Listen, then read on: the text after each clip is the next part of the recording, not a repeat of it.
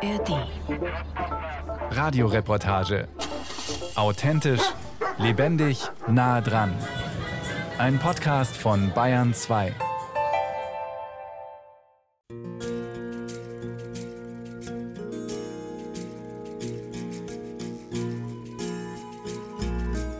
Heute nehmen wir Sie mit in ein Land, in dem die glücklichsten Menschen weltweit zu Hause sind, in dem mit Leidenschaft Tango getanzt wird und in dem es sogar eine Weltmeisterschaft im Bäume umarmen gibt.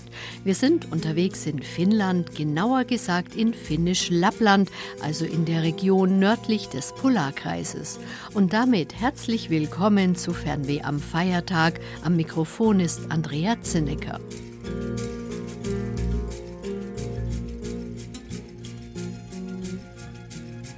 Lappland oder Fennoskandinavien, das ist eine länder- und nationenübergreifende geologisch-geografische Einheit.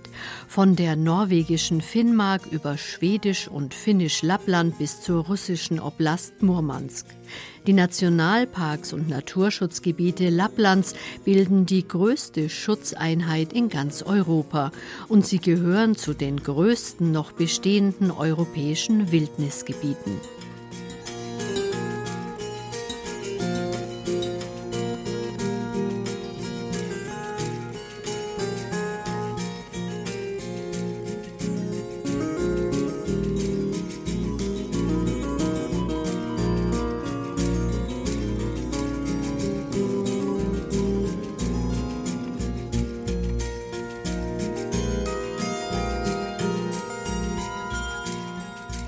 Mitsommermagie, Moltebeeren und Mücken, Rentiere, Lavus und Fjels, Sauna und Seen, Sami und Tango. Das sind nur einige Schlagworte für eine Region, die man vor allem mit Schnee, Kälte und Polarlichtern in Verbindung bringt.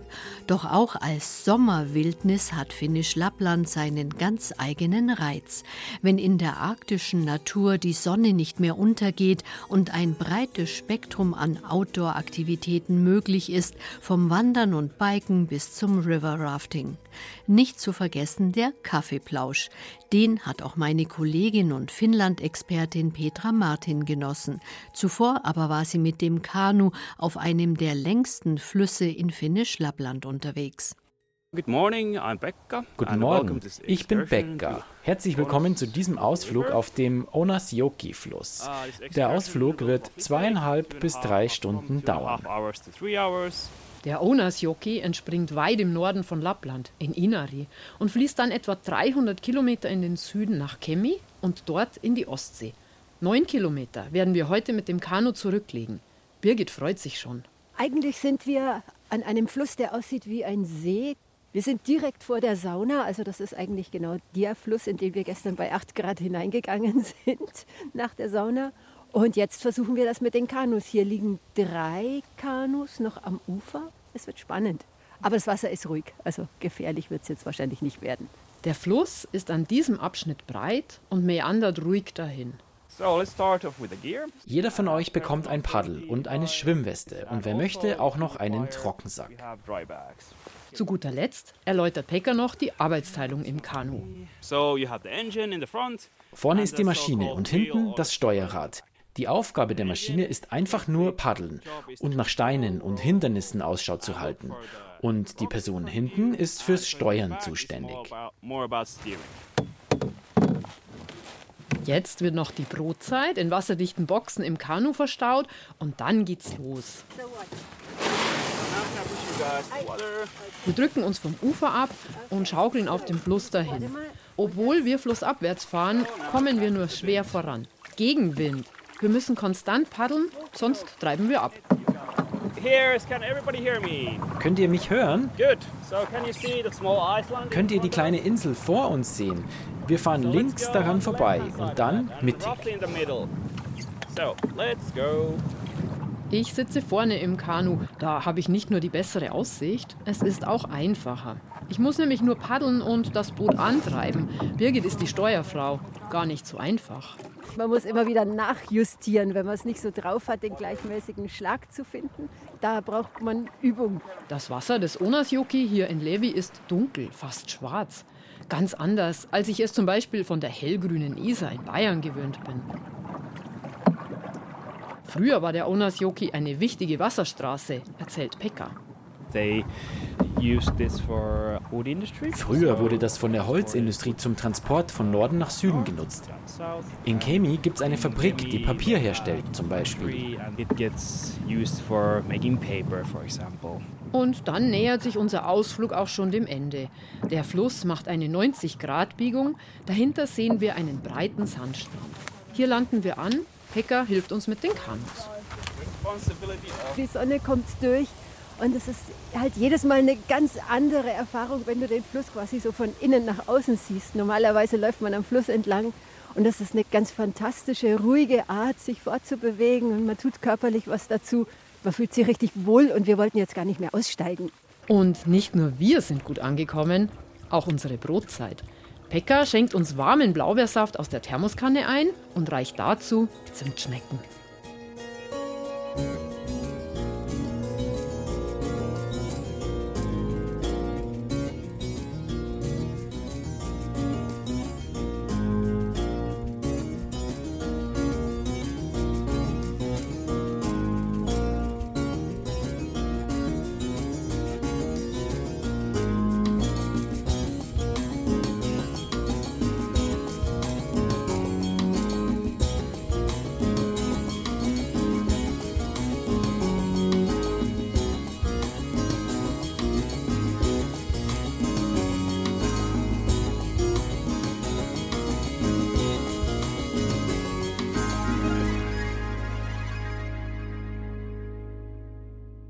Finnischer Heimatsound in Fernweh am Feiertag auf Bayern 2 wäre so ein Stück von Timo Väinäen, der auf dem finnischen Nationalinstrument Kantele spielt.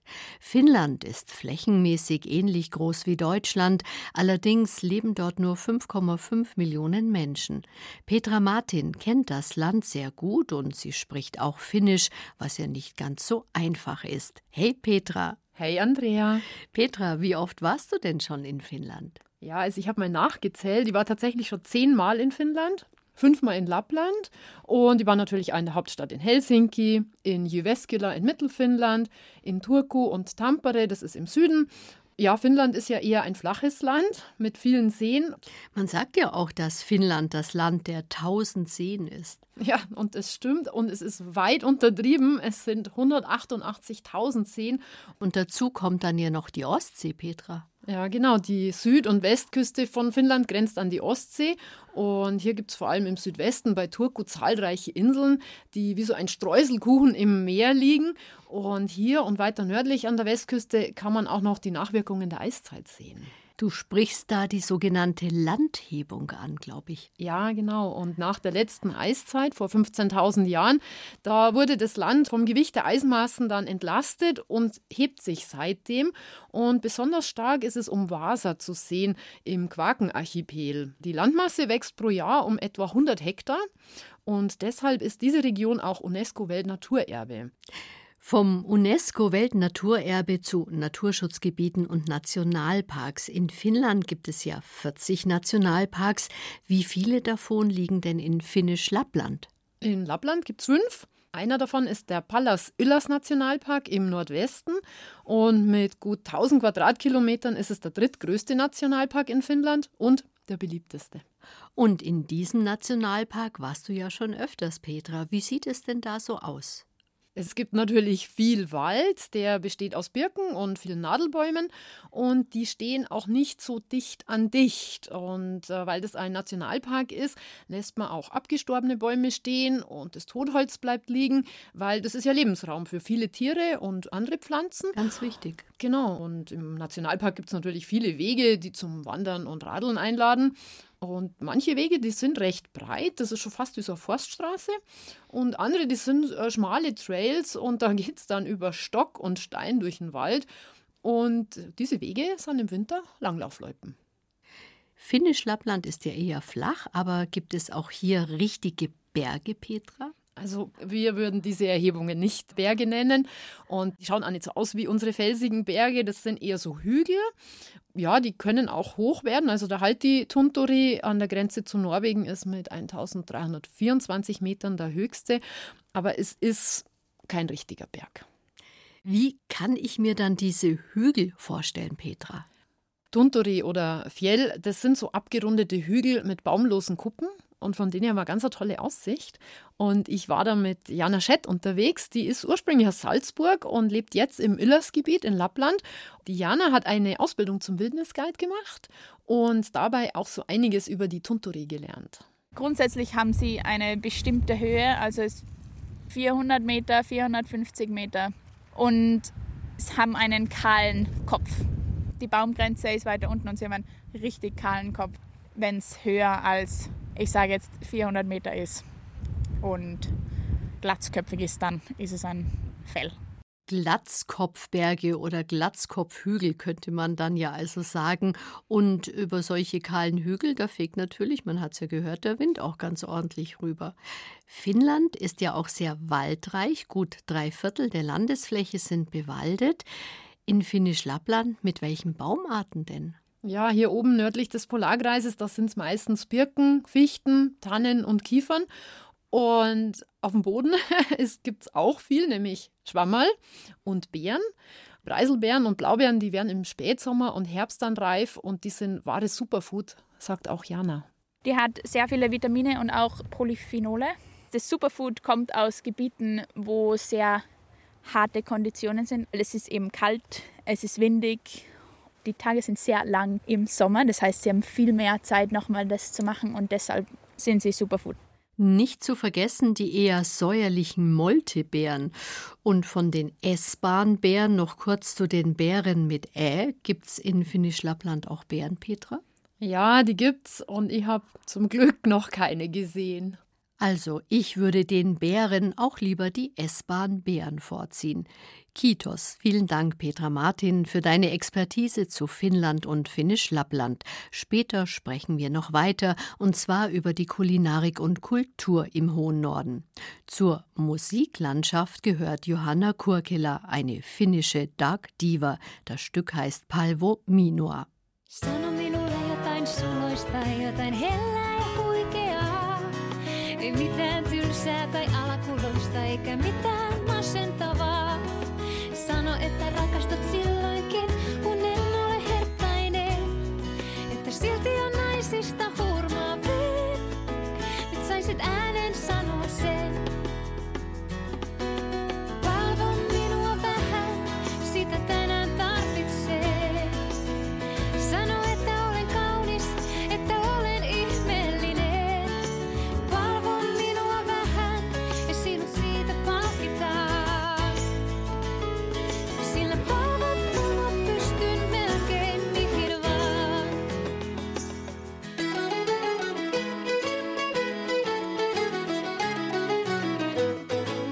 Fernweh am Feiertag auf Bayern 2. Wir sind unterwegs in Finnisch-Lappland.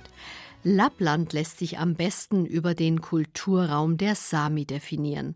Das indigene Volk der Sami verteilt sich auf insgesamt vier Staaten Russland, Finnland, Schweden und Norwegen. Eine kleine Minderheit mit großem Nationalbewusstsein.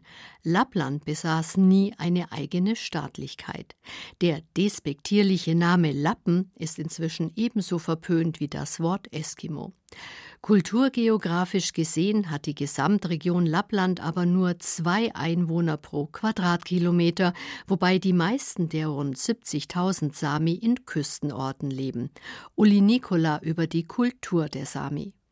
Pojat, tänne, pojat, mennään, joho. Sanna ruft ihre Rentiere in der Nähe des Ülas Nationalparks. Es ist nur eine kleine Herde. Im Sommer lassen sie die Tiere frei. At the moment we have 32 but I'm hoping that we will find the rest of our reindeer. Im Moment sind nur 32 hier, sagt Sanna und hofft, dass sie auch die übrigen finden wird. Früher bildeten sie die Lebensgrundlage für die Sami. It wouldn't be possible to live here in northern countries without the reindeer. Ohne die Rentiere wäre früher ein Überleben hier in den nordischen Ländern nicht möglich gewesen. Sie lieferten die Nahrung, waren Transportmittel und aus den Häuten und Fellen wurden Zelte und Kleidung gemacht, so wie meine Schuhe hier. Heute gibt es nicht mehr viele Sami, die ausschließlich von ihren Rentierherden leben. Die meisten gehen anderen Berufen nach, wie die Hotelbesitzerin Jana in Ecke Slompolo. Ganz nebenbei hält sie aber trotzdem Rentiere. Traditionen sind ihr wichtig, vor allem die großen Feste. Uh. Im Frühling steigen wir auf die Fels, also auf die Hügel und feiern. Auch die Konfirmation gehört zur Sami-Kultur mit acht bis zehn Paten. Das ist was Besonderes. Jana versteht ihre samische Muttersprache, doch sie spricht sie nicht mehr so häufig, seit sie mit einem Finnen verheiratet ist.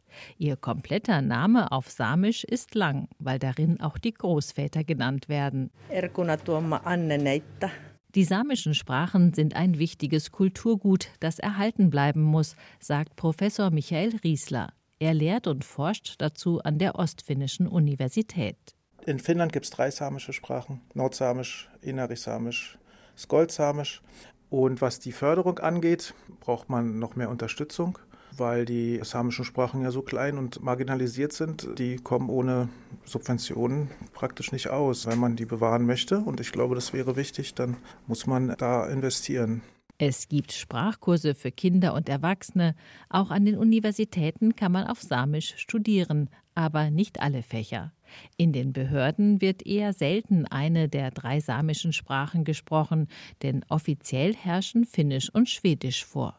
Doch Sprache bedeutet viel mehr als nur Verständigung. Es wurde gezeigt, dass bei Identitätsverlust und zum Beispiel auch, weil die Sprache, weil man die Sprache nicht ähm, außerhalb des Hauses so sprechen kann, weil man entweder keine Möglichkeiten hat, weil niemand die sonst versteht, oder weil man sogar gemobbt wird, was durchaus vorkommt, dass man sich da nicht wohlfühlt, dass man krank wird, das soziale Miteinander nicht so gut funktioniert und deswegen müssen auch Sprachen und die Mehrsprachigkeit gefördert werden. Am 6. Februar 1917 trafen sich erstmals Vertreterinnen und Vertreter der Sami zu einer Konferenz in Norwegen.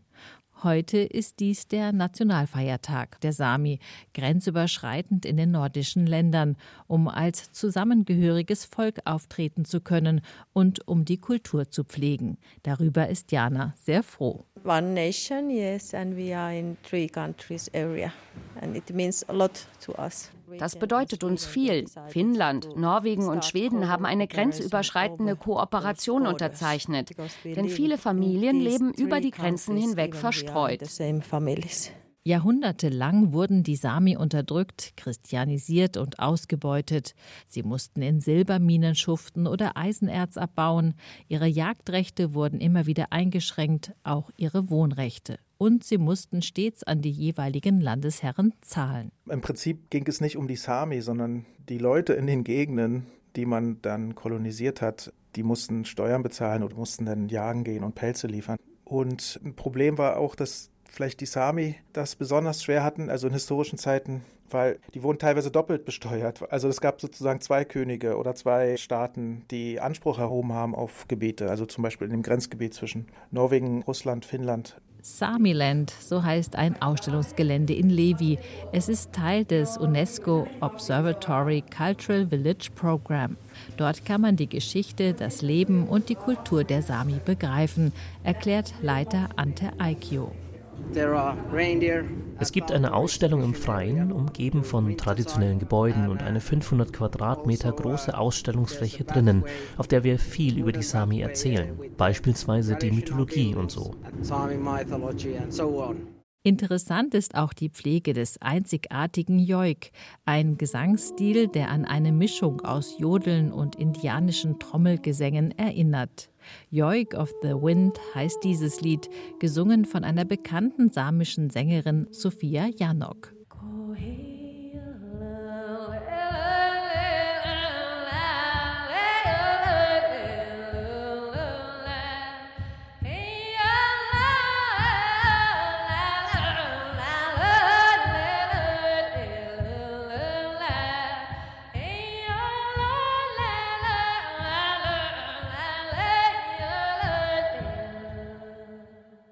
Vom traditionellen Joik in die moderne. Noch einmal die Sami-Sängerin Sofia Janok mit Liekas, das heißt Wärme.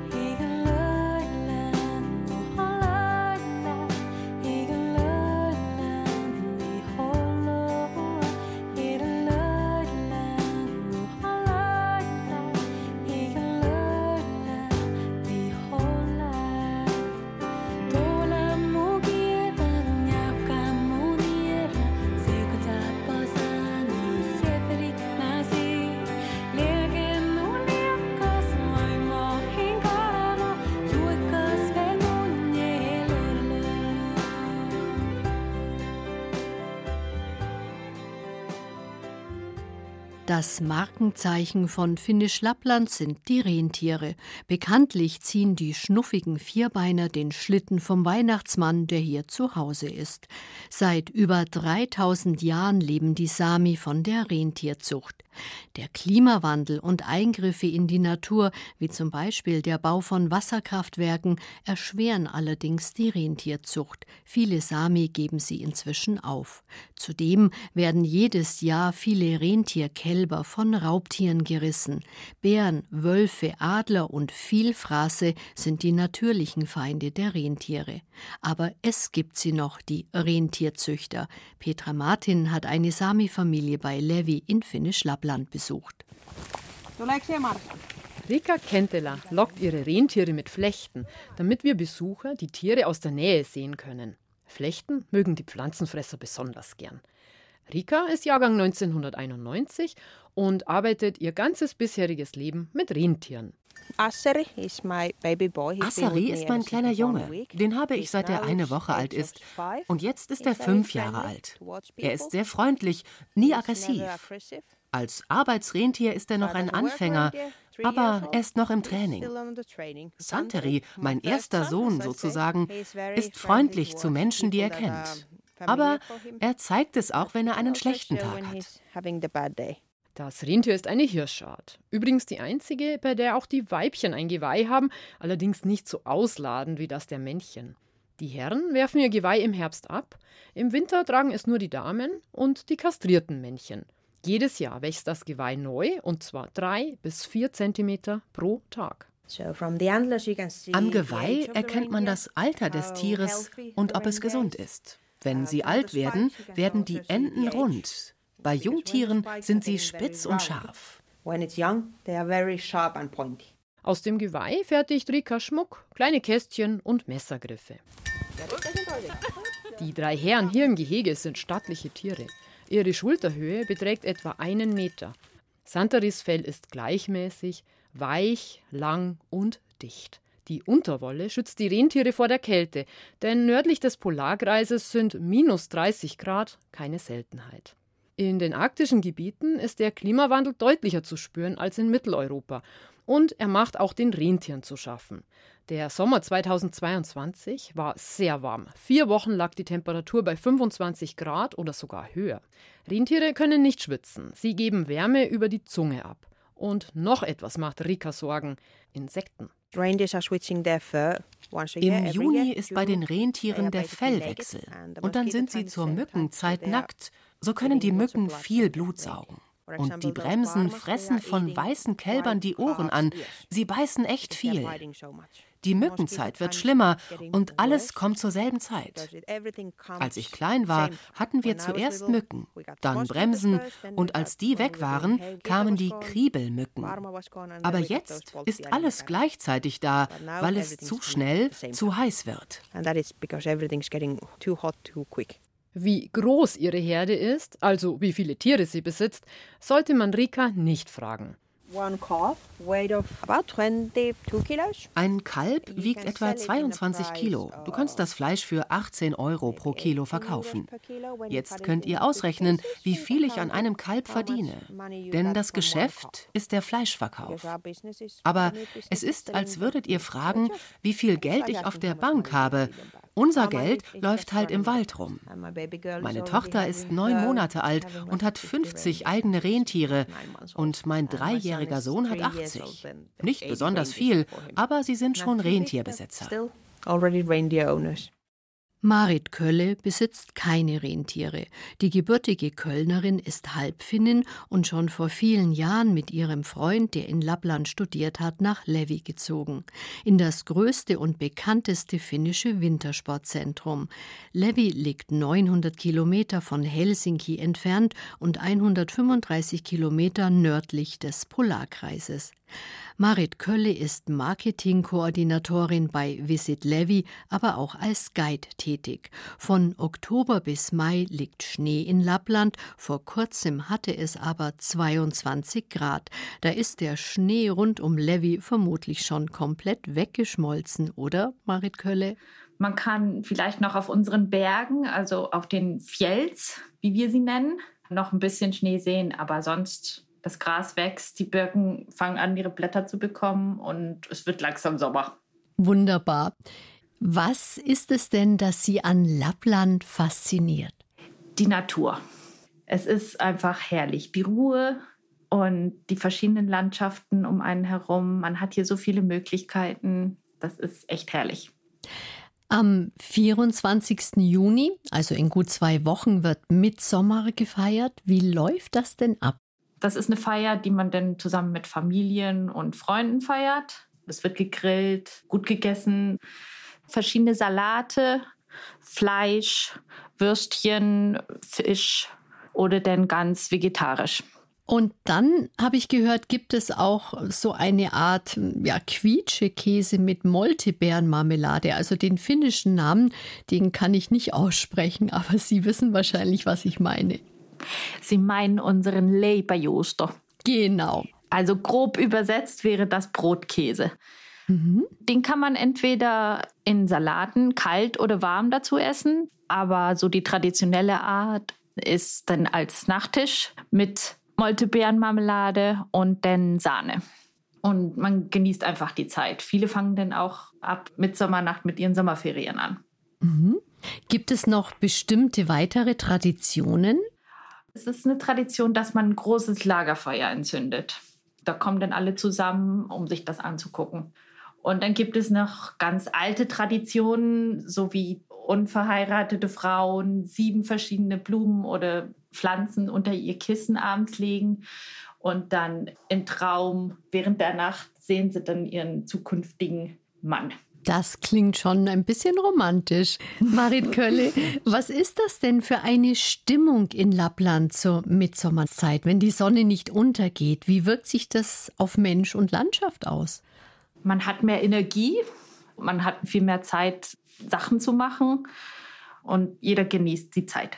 Einerseits die Mitternachtssonne, Mitsommerfest, andererseits Polarnacht. Wie lebt man denn in Lappland mit diesen Extremen? Also die verschiedenen Jahreszeiten und die Lichtverhältnisse kümmern sich darum, dass es nicht langweilig ist. Es ist nicht monoton.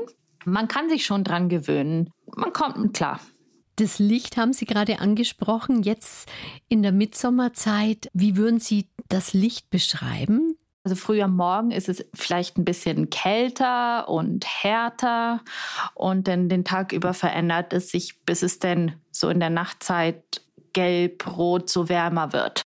Kommt man denn eigentlich mit dem Tagesrhythmus, wenn es quasi nie dunkel wird, kommt man da durcheinander oder gibt es da auch bestimmte Tricks und Tipps, um damit gut umzugehen?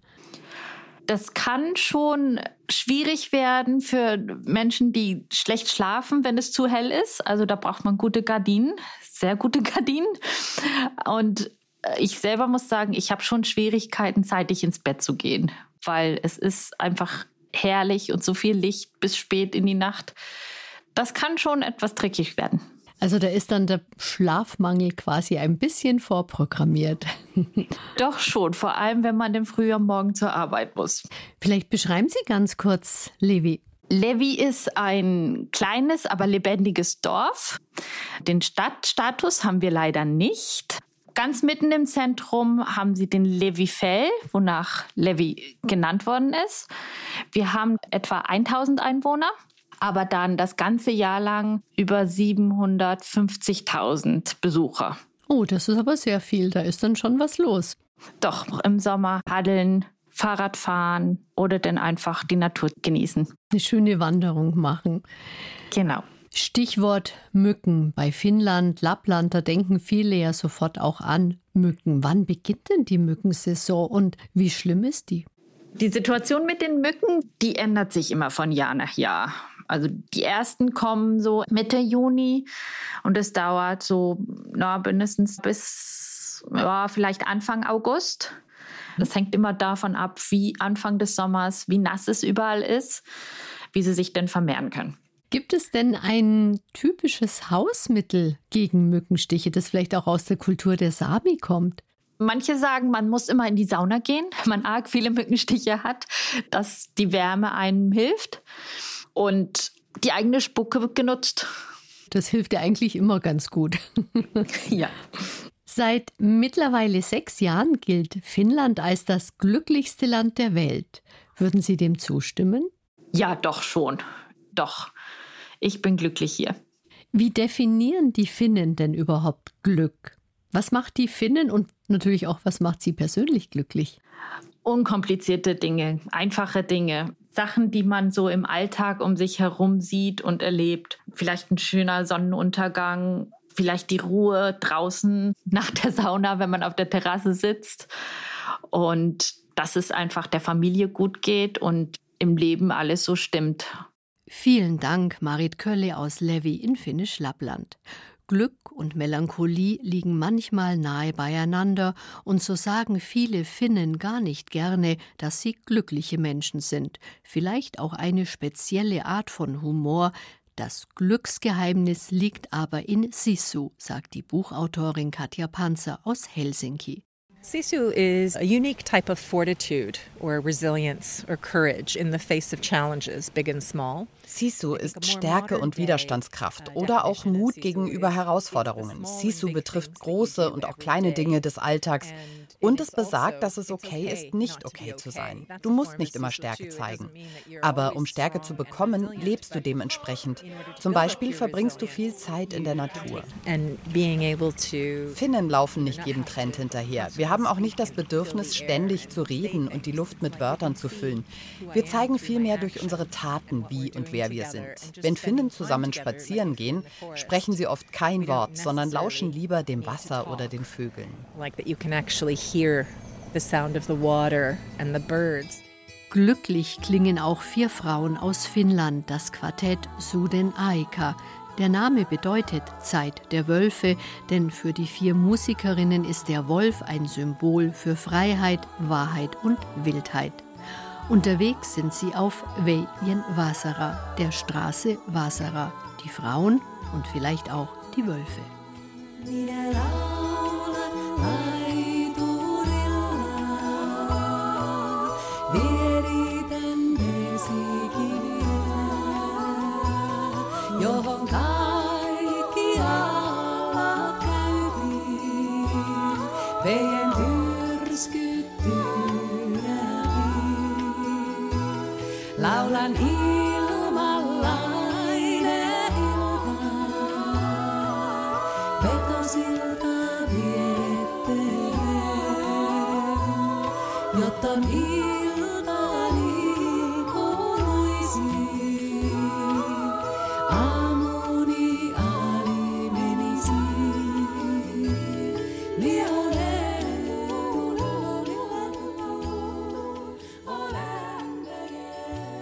Forkige Frauenpower aus Finnland in Fernweh am Feiertag auf Bayern 2. Die Musik sagt viel über die Seele eines Landes aus. Das weiß auch mein Kollege und Musikexperte Andreas Pehl. Hüver Paiva, Andreas, was hast du uns denn musikalisch mitgebracht? Hüver Paiva, Andrea. Ich habe was ganz typisch Finnisches mitgebracht. Aber das ist doch ein Tango. Das stimmt, aber jetzt hör mal auf den Text.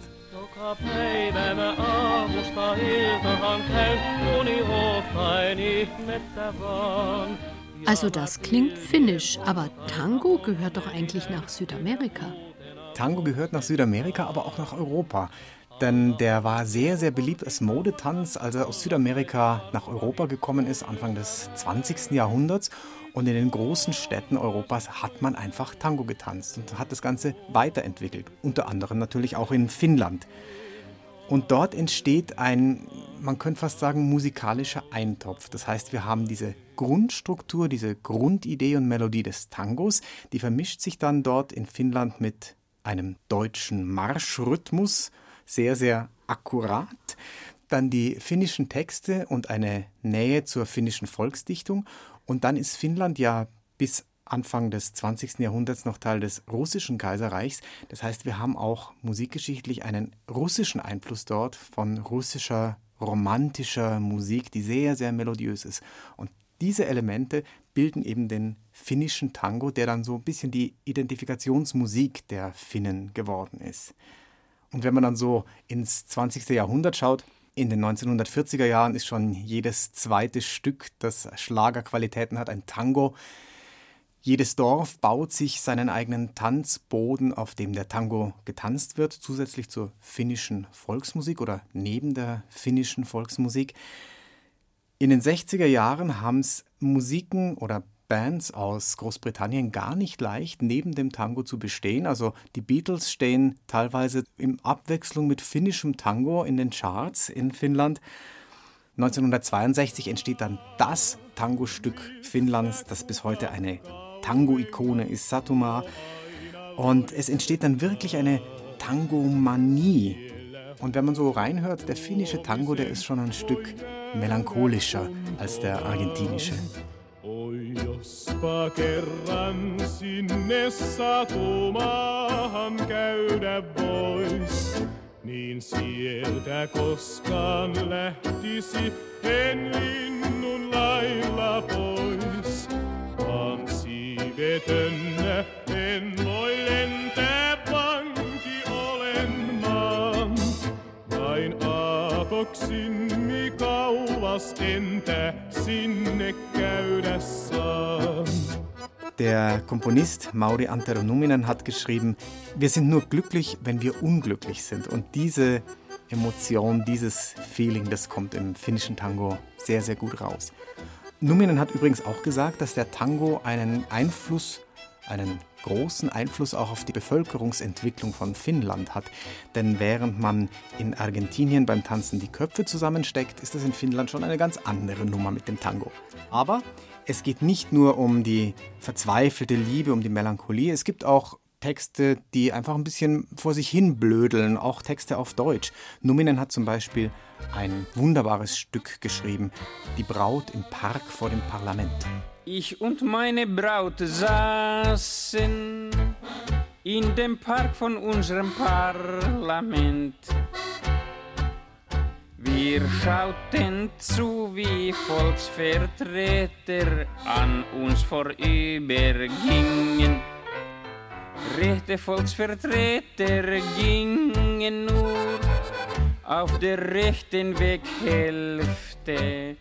Meine Braut sagte, gib mir doch noch ein Schlückchen milder 70er Weißwein.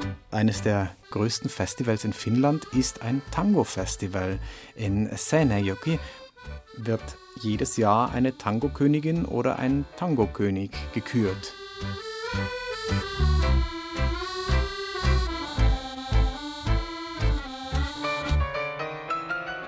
Tango tanzen gehört dazu, jetzt gerade zu dieser warmen Jahreszeit, Mitternachtssonne.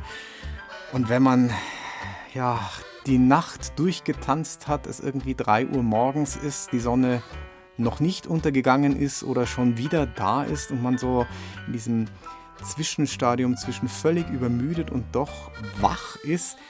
Ja, was gibt es da Schöneres als Tango zu tanzen in diesem Satuma, in diesem Märchenland?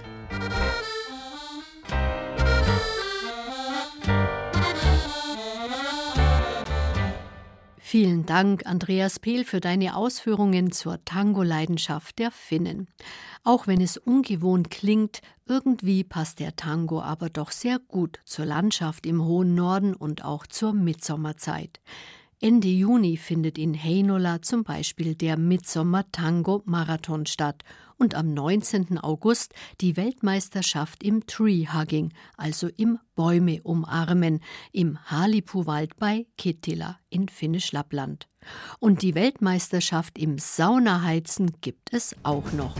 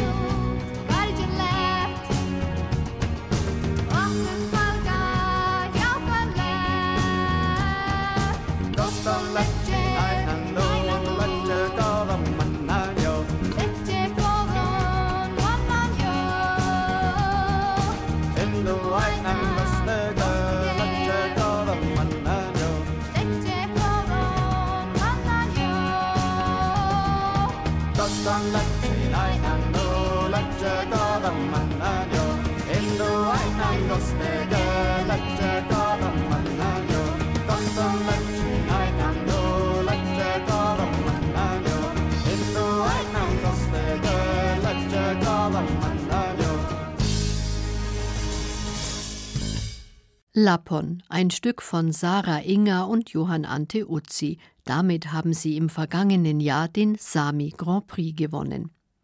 Wandern lässt es sich besonders schön im Olanka Nationalpark im Nordosten von Finnisch-Lappland, zum Beispiel auf dem Small Bear Track, der zu den schönsten Wanderwegen in dieser Region zählt.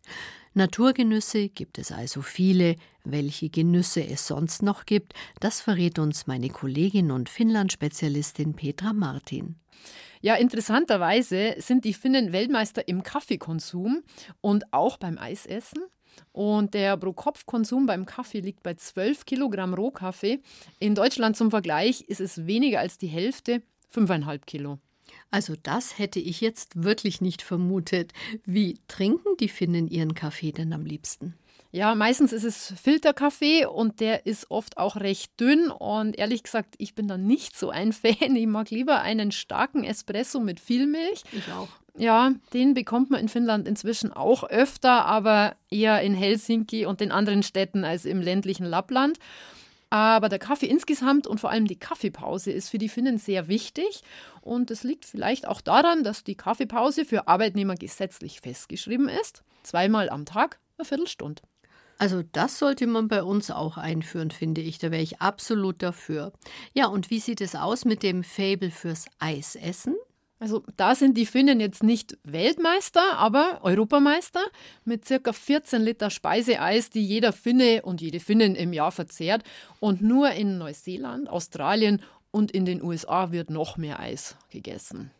Eis, Kaffee, da fehlt jetzt eigentlich nur noch das Gebäck. In Lappland, da gibt es ein traditionelles Gebäck, das heißt Campanisu. Und Markus, der in einem dieser Langlauf- und Wandercafés arbeitet, der beschreibt sie für uns. Uh, es ist ein typisches Gebäck in Lappland, vor allem von früher. Es ist ein bisschen hart, aber es bricht nicht so leicht. Es ist also ideal zum Mitnehmen, wenn du rausgehst. Jedes Dorf, jede Frau hatte ihr eigenes Rezept. Uh, es ist außen hart, innen weich und ein bisschen süß. Und wo genau gibt es dieses Gebäck, Campaniso? Ja, also zum Beispiel in Elemanluku. Das ist eine alte Waldarbeiterhütte, die jetzt ein Café ist. Und da gibt es auch eine dieser alten, mit Holz beheizten Saunen. Keio, das ist der Besitzer dieser Hütte, der hat sie mir gezeigt. Und sie steht etwas abseits des Cafés, weil solche Holzfeuersaunen schnell mal abbrennen können. Uh, das ist eine große Sauna für acht bis zehn Leute. Außerdem ist am Boden viel Platz. Denn hier wurde auch das Geschirr gespült und die Wäsche gewaschen. Deshalb war es wichtig, dass hier Platz ist. Und wenn man die Sauna aufheizt, wird es richtig warm. Dann kannst du deine Klamotten in zwei Stunden trocknen. Also Geschirrspülen und Wäsche aufhängen in der Sauna, für einen Mitteleuropäer klingt das schon etwas seltsam. Ja, das äh, stimmt. Aber da muss man wissen, die Saunakultur ist in Finnland einfach ganz anders als bei uns. Und bei uns ist ja so Sauna so Wellnessbereich. Und dann hast du ganze Saunalandschaften mit verschiedenen Saunen. Und in Finnland, da ist es anders. Und vor allem auf dem Land, da war die Sauna vor allem früher oder eben in der Wildnis der einzige warme Raum mit Wasser. Und dann hat man den so gebaut, dass viel Platz ist. Und dann konntest du da eben Geschirr spülen oder die Wäsche waschen, weil es da warmes Wasser gab, das da aufgeheizt wurde. Und in der Sauna ist es ja heiß und dann kannst du auch deine Kleidung trocknen, wenn der Saunagang vorbei ist und keiner mehr schwitzt. Ich habe das übrigens auch schon gemacht, weil in meinem Rucksack ist was ausgelaufen und habe ich natürlich waschen müssen. Und so ein Rucksack trocknen, das dauert ja immer. Aber in der Sauna, ratzfatz, war das Ding wieder einsatzbereit. Das ist ja nicht nur sehr praktisch, sondern auch durchaus nachhaltig. Und wie sieht so eine Sauna auf dem Land heute aus? Ja, das ist meistens so ein kleines eigenes Holzhaus und hat äh, in der Regel keinen Stromanschluss und der Ofen, der wird mit Holz beheizt. Den Aufguss da drin machen die Leute auch selbst. Übrigens auch in den öffentlichen Saunen machen die das selbst. Da kommt kein Saunameister rein und da wedelt keiner mit dem Handtuch rum. Wir hören mal, wie sie das anhört.